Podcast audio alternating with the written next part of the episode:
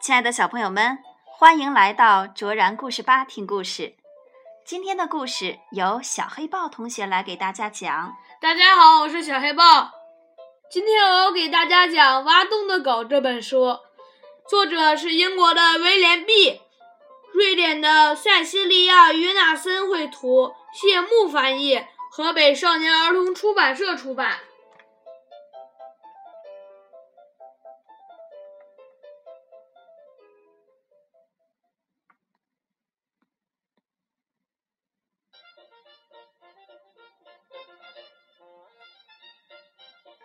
这位是挖洞的狗，它特别喜欢挖骨头。它用大鼻子找骨头，闻来闻去，闻来闻去，它闻到了一股味儿，这可是一块大骨头。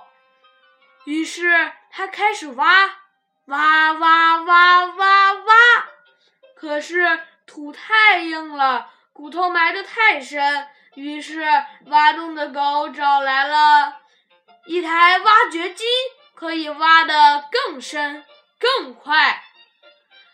挖呀挖，挖挖挖，可是土还是太硬，骨头埋得还是太深。于是挖洞的狗找来了。一台更大的挖掘机可以挖得更深更快，挖呀挖，挖挖挖，可是土还是太硬，骨头埋的还是太深。于是挖洞的狗找来了一台大挖掘机，可以挖得更深更快。挖呀挖，挖挖挖，可是土还是太硬，骨头埋的还是太深。天啊，挖洞的狗还能不能挖到那块大骨头呢？挖洞的狗找来了一台全世界最大的挖掘机，这台最大的挖掘机。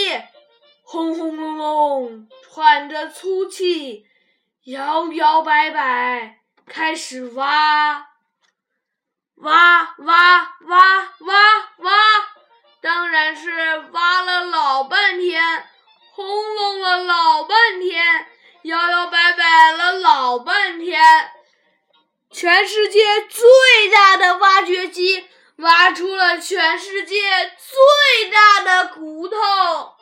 真是这样吗？大家想一想，猜猜他挖出了什么动物的骨头呢？